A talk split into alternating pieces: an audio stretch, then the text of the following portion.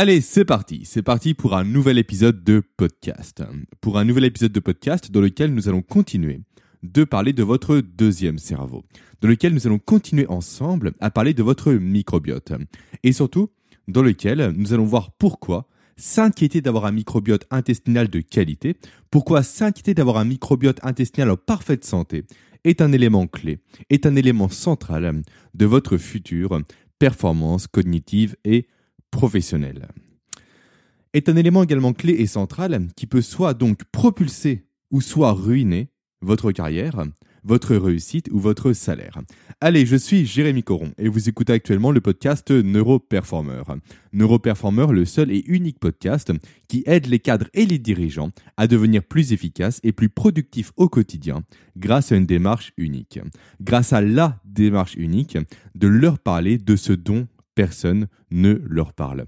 À savoir ce qui est à la base de tout, à savoir les leviers concrets à actionner pour optimiser les performances de leur cerveau. Car, sans avoir un cerveau à son plein potentiel, vous le savez maintenant parfaitement, espérer parvenir à exploiter pleinement ses compétences est ni plus ni moins que du temps de perdu. Alors, avant de vous parler du rôle central et juste sous-estimé que tient votre deuxième cerveau dans votre réussite professionnelle, faisons un petit saut par la case de mes rappels habituels. Un petit saut par la case de mes rappels habituels pour vous dire, premièrement, que vous pouvez soutenir facilement et gratuitement mon travail, ainsi que mes recherches, en me laissant une note ainsi qu'un avis positif sur mon podcast, sur la plateforme d'écoute dont vous vous servez le plus souvent. Et si cette plateforme par le plus grand des hasards est Apple Podcast, c'est encore mieux. Nous sommes d'ailleurs, soit dit en passant, à 110 avis positifs sur Apple Podcast. À 110 avis positifs pour une note globale qui reste à 4,8 sur 5. Ce qui est juste génial, je trouve. Et je tiens, là, à remercier tout particulièrement Milly 78300 qui, en plus de m'avoir laissé une note sur Apple Podcast, m'a laissé un excellent commentaire. Un excellent commentaire où elle me dit, ouvrez les guillemets, vraiment intéressant, permet d'appréhender autrement son efficacité au quotidien. Ton commentaire me fait vraiment plaisir, Milly, car c'est vraiment ça que je veux moi vous partager dans mes podcasts. Je veux vous partager une démarche, des outils, des méthodes et des stratégies que vous ne trouverez pas ailleurs, que vous ne trouverez nulle part ailleurs. Une démarche, des outils, des méthodes et des stratégies dont aucun coach, dont aucun formateur ne vous parlera. Pourquoi? Parce qu'aucun coach et aucun formateur, à de très rares exceptions près bien évidemment, connaissent ces méthodes, connaissent ces stratégies, connaissent ces outils. Aucun coach, aucun formateur aujourd'hui connaît ce qui est à la base de la base, comme je l'ai dit en introduction, connaît le fonctionnement de notre cerveau, connaît le fonctionnement de notre corps humain. Il, suffit pour s'en rendre compte simplement de voir avec quoi sont accompagnées chaque session de formation dispensée en présentiel en entreprise. Elles sont accompagnées simplement de jus de fruits industriels, de soda, de gâteaux et de viennoiseries. Et après ça, tous ces coachs, tous ces formateurs viennent se plaindre, viennent s'étonner d'avoir face à eux un groupe complètement amorphe, un groupe qui n'écoute rien du tout. D'avoir face à eux des personnes qui sont avachies, des personnes qui tournent au ralenti. Ça n'a aucun sens, ils ne font aucune corrélation entre cette malbouffe, entre ces aliments ultra-industriels, bourrés de sucre, bourrés d'additifs, dépourvus de fibres, de minéraux et de vitamines, et le groupe qui leur fait face, qui est juste fatigué, qui est juste éreinté, qui est juste littéralement zombifié. Ils ne se rendent pas compte, ne serait-ce qu'une seule petite seconde, que ces aliments ultra-industriels flinguent le cerveau de leurs apprenants, flinguent également leur microbiote, flinguent leur microbiote, ce qui détruit d'autant plus leur cerveau à nouveau, ainsi que leur performance cognitive. Comme ça au moins, c'est clair, c'est net, la boucle est bouclée. Et justement, transition tout trouvée. Attaquons le sujet du jour maintenant. Voyons quel levier de la performance mentale active un microbiote de qualité. Transition qui tombe si bien d'ailleurs que je vais sauter l'étape du résumé pour une fois, ce serait dommage de casser le rythme. Donc, si les termes de microbiote, de deuxième cerveau vous sont inconnus, et si vous pensez que les microbes, les bactéries et les virus sont les pires choses de l'univers, je vous invite simplement à écouter le podcast de la semaine dernière avant de poursuivre celui-ci. Alors, sur quoi joue le microbiote? Quelles compétences ou autres sont boostées par un microbiote de qualité? Et quand je dis son boosté, ce n'est ce n'est pas vraiment le bon terme que je devrais employer ici d'ailleurs. Ça, on en parlera plus tard. On en parlera juste après. Juste après avoir parlé ensemble des effets bénéfiques d'un microbiote de qualité sur vos performances mentales. Juste après avoir parlé ensemble des effets bénéfiques d'un microbiote de qualité sur votre immunité, sur votre humeur, sur votre alimentation et sur vos performances cognitives. Commençons par les conséquences sur l'immunité. Mais juste avant ça, petit rappel rapide. Quand je parle de microbiote, je parle de notre microbiote intestinal et non pas de notre microbiote cutané, buccal ou autre. Ok, au moins comme ça c'est dit. Donc commençons par les conséquences sur l'immunité. Un microbiote intestinal de qualité, alors nous reviendrons sur le terme de qualité dans le podcast qui sortira d'ici 15 jours, va jouer un rôle de, de barrière protectrice un rôle de barrière protectrice qui va empêcher les mauvaises bactéries, les mauvais virus ou autres de passer dans votre corps. En effet, il faut que vous ayez à l'esprit que ce qui traverse votre tube digestif, c'est du non-vous. Ce n'est pas quelque chose qui est dans votre corps à proprement parler. Il faut que vous vous représentiez votre système digestif en fait comme un tunnel, comme un tunnel qui traverse une montagne, comme un tunnel qui lui-même est traversé par des voitures. Les voitures, ici, dans notre exemple, dans notre métaphore, ça n'aurait aucun sens de dire qu'elles font partie de la montagne lorsqu'elles la traversent. Elles font, comme le terme que j'ai employé le décrit très bien, elles font que la traverser. Et c'est exactement ça. C'est exactement la même chose qui se passe avec les aliments ou autres qui rentrent en vous par votre bouche. Ces aliments n'appartiennent pas à votre organisme. Ils ne font que le traverser comme les voitures qui traversent la montagne. Et là où les tunnels dans les montagnes ont leur douane, nous, nous avons notre microbiote. Notre microbiote qui va s'assurer que seuls les bons individus, entre guillemets, donc comprenez ici les bonnes molécules, les bonnes briques de construction pour notre corps, puissent franchir la barrière de nos intestins pour rejoindre notre sang et donc pour rejoindre réellement l'intérieur de notre corps, pour rejoindre l'intérieur de notre organisme, pour rejoindre l'intérieur de la montagne laissant alors les autres molécules non nécessaires, voire potentiellement dangereuses, en dehors de notre corps. En dehors de notre corps et expulsées, d'ailleurs, par nos selles. Ok, ça, c'est ce qu'il se passe lorsque notre système de douane est efficace. Mais que se passe-t-il quand il est défaillant? Que se passe-t-il quand il est en sous-effectif? Que se passe-t-il quand il ne répond pas présent? Eh bien, on se retrouve alors avec plus de mauvaises molécules qui passent dans notre organisme, augmentant ainsi nos risques de tomber malade. De tomber soit légèrement malade, soit de tomber gravement malade. Et qui dit maladie, dit un organisme qui va allouer son énergie au traitement en priorité de cette maladie. Et qui ne va donc pas allouer cette énergie-là à son efficacité intellectuelle, à son efficacité mentale, à son efficacité cognitive et à son efficacité professionnelle. Et qui dit également maladie, dit forcément moins de motivation, moins d'enthousiasme, moins d'implication au travail. Et qui dit également maladie dit plus d'erreurs au travail. Et qui dit également maladie dit plus de perte d'argent liées aux arrêts de travail. Des arrêts pour sa propre maladie ou pour celle également de ses enfants. En effet, ça, personne en parle également. Car les enfants, eux également, sont concernés par un microbiote de qualité et sont concernés par les conséquences liées à un microbiote défaillant. Par contre, à l'inverse, avec un très bon microbiote, avec un microbiote au top de son potentiel, là, ça change tout. Avec un microbiote qui va grouiller de bactéries, de virus, de champignons, de levures en tout genre, là, ça change vraiment tout. Ça change vraiment tout pour vous. Ça change vraiment tout car votre organisme, déjà, ne va plus gaspiller son énergie à lutter contre des infections, contre des maladies et contre des déconvenus. Ça change également vraiment tout car vous êtes moins malade. Et quand vous l'êtes, vous l'êtes moins longtemps. Et ça, ça change tout, car vous êtes donc moins souvent en arrêt maladie.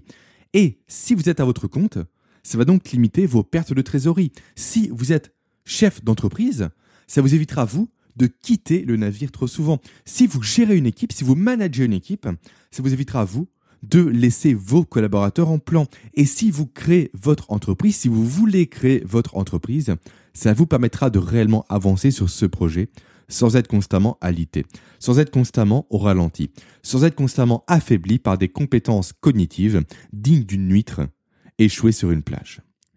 Ça, c'est pour le côté des conséquences sur l'immunité. Passons maintenant aux conséquences au niveau de la gestion des émotions et de l'humeur. Aussi, aussi fou que cela puisse paraître, aussi surprenant que cela puisse paraître, aussi insensé que cela puisse paraître, votre microbiote influence directement votre humeur et votre état d'esprit. Plus précisément, de nombreuses études l'ont montré, l'ont démontré, ont démontré le fait qu'un microbiote intestinal défaillant induisait un état de stress chronique, voire de dépression carrément. Les premières études sur ce sujet-là ont été menées sur des souris et les résultats ont été sans appel. De mêmes études ont commencé à être menées sur les hommes et les conclusions, pour l'instant, sont encore les mêmes. Alors, en quoi savoir ça est intéressant quand on raisonne en matière de performance professionnelle comme on le fait sur ce podcast?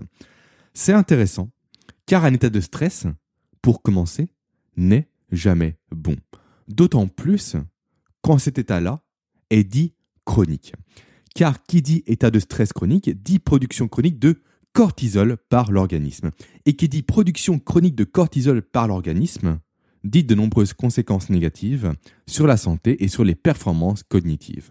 De nombreuses conséquences négatives au niveau de la santé, telles qu'un risque accru de développer des maladies cardiaques, tel qu'un risque accru d'être victime d'hypertension artérielle, tel qu'un risque accru également d'insomnie, ou encore tel qu'un risque accru, enfin, de dysfonctionnement du système immunitaire.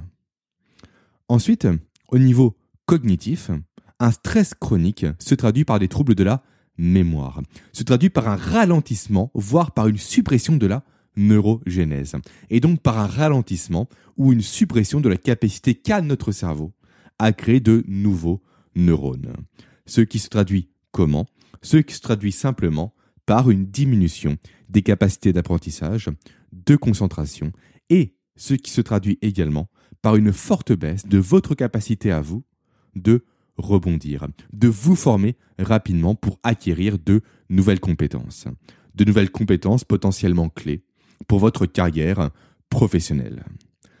Sans parler également du fait qu'un tel état de stress chronique peut juste ruiner littéralement votre vie, peut juste ruiner littéralement votre vie en vous faisant constamment douter de vous, en vous faisant constamment douter de vos compétences, en vous faisant perdre vos moyens lors d'une animation de réunion par exemple, en vous faisant refuser un poste par peur de ne pas être à la hauteur, en vous faisant louper une négociation par peur de trop demander, en vous faisant avoir peur de vos collègues et de vos proches, par peur par exemple qu'ils vous trahissent ou qu'ils vous fassent défaut. En vous faisant également, de façon plus générale, voir constamment le verre à moitié vide et non pas le verre à moitié plein. Et tout ça, ça peut se soigner. Votre éventuel état dépressif peut être soigné grâce à une bonne alimentation, grâce à une bonne alimentation qui pourrait vous permettre également d'aider vos proches et amis qui sont victimes de dépression ou de stress chronique. Et de cette bonne alimentation à adopter, nous en parlerons ensemble dans le podcast qui sortira d'ici 15 jours. Parlons maintenant des conséquences et des implications du microbiote sur la gestion du poids.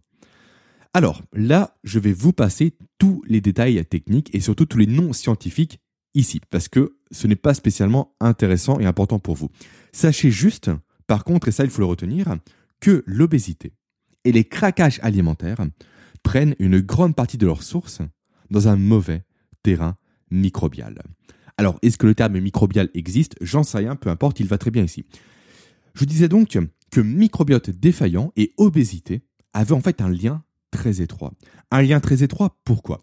Car une certaine défaillance du microbiote, un certain déséquilibre du microbiote peut dérégler la sensation de satiété et peut donc provoquer des craquages alimentaires. Des craquages alimentaires sur les produits sucrés notamment. Car les bactéries, les mauvaises bactéries, plutôt les mauvaises levures, les mauvais champignons, aiment le sucre. C'est ça la base de leur développement. Et donc cette consommation excessif de sucre, cette consommation en trop de sucre va favoriser déjà l'obésité, avec toutes les conséquences qu'a cette obésité sur le cerveau. comme j'en parle d'ailleurs en détail dans mon épisode sur les bénéfices du jeûne intermittent sur les performances professionnelles.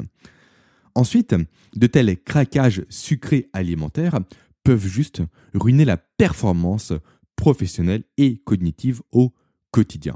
Pourquoi? Car la consommation d'aliments ultra sucrés vient provoquer dans l'organisme ce qu'on appelle des pics d'insuline. Alors qu'est-ce qu'un pic d'insuline? Pour faire simple et concis, parce que c'est une notion que j'ai déjà abordée à plusieurs reprises, soit en podcast, soit dans mon programme Brains Food, le programme où je vous présente en résumé le régime parfait pour vous doter d'un cerveau performant, ultra rapide et en pleine santé. Donc, qu'est-ce qu'un pic d'insuline? En fait, quand vous consommez du sucre, inévitablement, c'est logique, c'est mathématique, votre taux de sucre dans le sang va monter en flèche. C'est comme ajouter un carreau de sucre dans un verre d'eau. Forcément, la concentration en sucre dans l'eau va augmenter. C'est logique encore une fois. Et cette augmentation du taux de sucre dans le sang, le corps, il n'aime pas ça. Pourquoi il n'aime pas ça? Car cela va provoquer un déséquilibre dans le corps et dans le cerveau. Et pour l'organisme, pour le cerveau, déséquilibre, c'est simple, ça veut dire danger.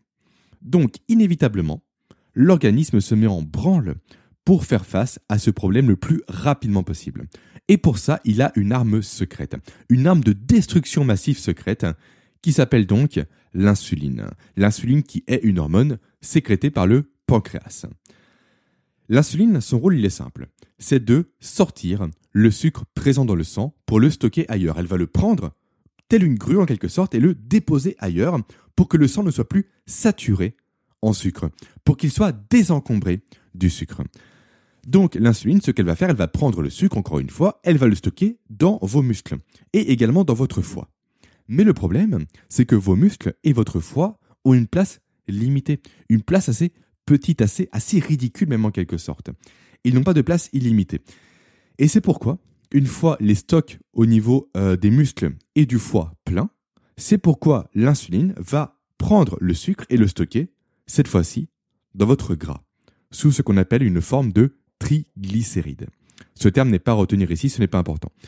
Et c'est donc ça qui explique, c'est ce mécanisme-là qui explique la, la prise de gras due à une consommation excessive de produits sucrés. Mais ça, c'est le problème de façade, on va dire, en quelque sorte.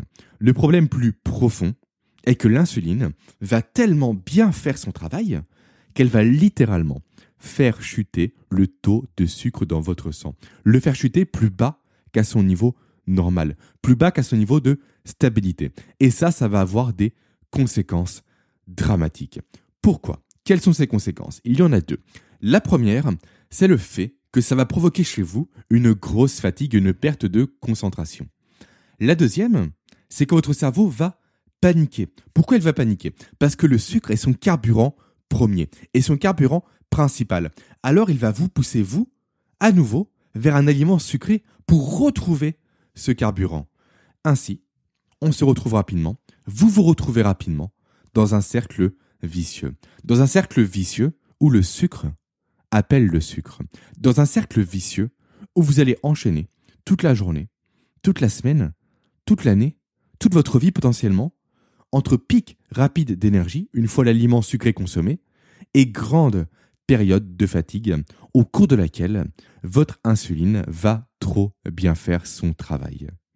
Et à force de répéter, de répéter et de répéter ce schéma-là, le problème s'aggrave. Votre organisme s'habitue de plus en plus à l'insuline. Il y devient tolérant et hop, vous basculez alors là dans ce qu'on appelle le diabète de type 2. Donc, vous y perdez ici, sur tous les tableaux sur le tableau de la santé, bien évidemment, et sur le tableau de la gestion de votre énergie et donc de votre productivité. Et tout ça à cause de quoi? Tout ça à cause d'un déséquilibre potentiel de votre microbiote intestinal. Tout ça à cause de votre deuxième cerveau, dont vous n'avez potentiellement pas pris soin jusqu'à présent. Et d'ailleurs, comment vous en vouloir? Personne ne parle aujourd'hui de votre deuxième cerveau. Tout le monde l'ignore aujourd'hui. Pour pour en revenir à cette notion de gestion de l'énergie en dents en quelque sorte, à cause de l'insuline, sachez que c'est, soit dit en passant, le deuxième frein à la productivité qui m'a été donné lors du sondage que j'ai fait récemment à propos de la future mise à jour de mon programme Neuroproductivité. de mon programme où je vous explique pourquoi votre cerveau n'est pas programmé pour être productif. Comment surpasser également ce problème et surtout quoi faire pour atteindre votre niveau de productivité maximale en seulement 3 semaines. Alors logiquement, l'ouverture des inscriptions à ce programme, à la mise à jour de ce programme, sera prévue pour la semaine prochaine. Si tout se passe bien, bien évidemment. Pour être tenu informé de cette ouverture, si jamais ça vous intéresse, le plus simple est de vous abonner à mes emails privés. Emails privés auxquels vous êtes automatiquement abonné si vous vous êtes déjà inscrit à mon programme gratuit d'initiation, dont le lien est présent en commentaire sous ce podcast. Et enfin, on arrive bientôt à la fin de ce podcast, assez court pour une fois. Pour revenir à notre sujet de base, prendre soin de votre microbiote intestinal, vous doter du meilleur microbiote intestinal possible, va juste booster vos performances cognitives. Les booster dans le sens où, déjà, vous allez échapper à toute baisse immunitaire, à tout impact sur votre humeur et à toute perturbation de la gestion de votre poids. Et ensuite, car prendre soin de votre microbiote, vous doter du meilleur microbiote intestinal possible, là, ce n'est que supposition de ma part, mais ça va, selon moi encore une fois, juste maximiser l'expression de vos capacités cognitives. Donc tout ce qui est mémorisation, apprentissage, communication et j'en passe. Je dis que ce n'est que supposition, pourquoi? Car aucune étude ne l'a encore réellement prouvé jusqu'à aujourd'hui.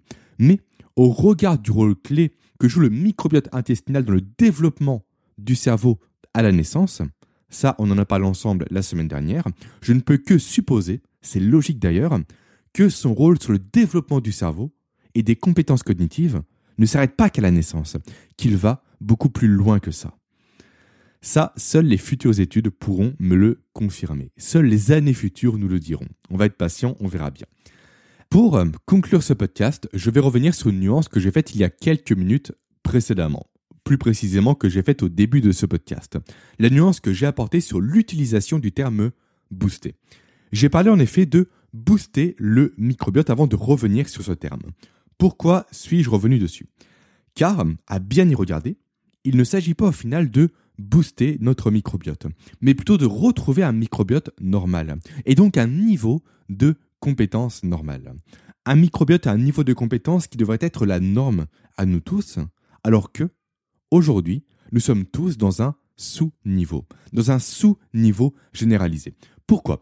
Car nos comportements humains actuels, dictés par la société, ruine tous nos microbiotes, ruine ainsi notre immunité, ruine ainsi notre humeur, ruine ainsi notre gestion du poids, ruine ainsi nos performances cognitives.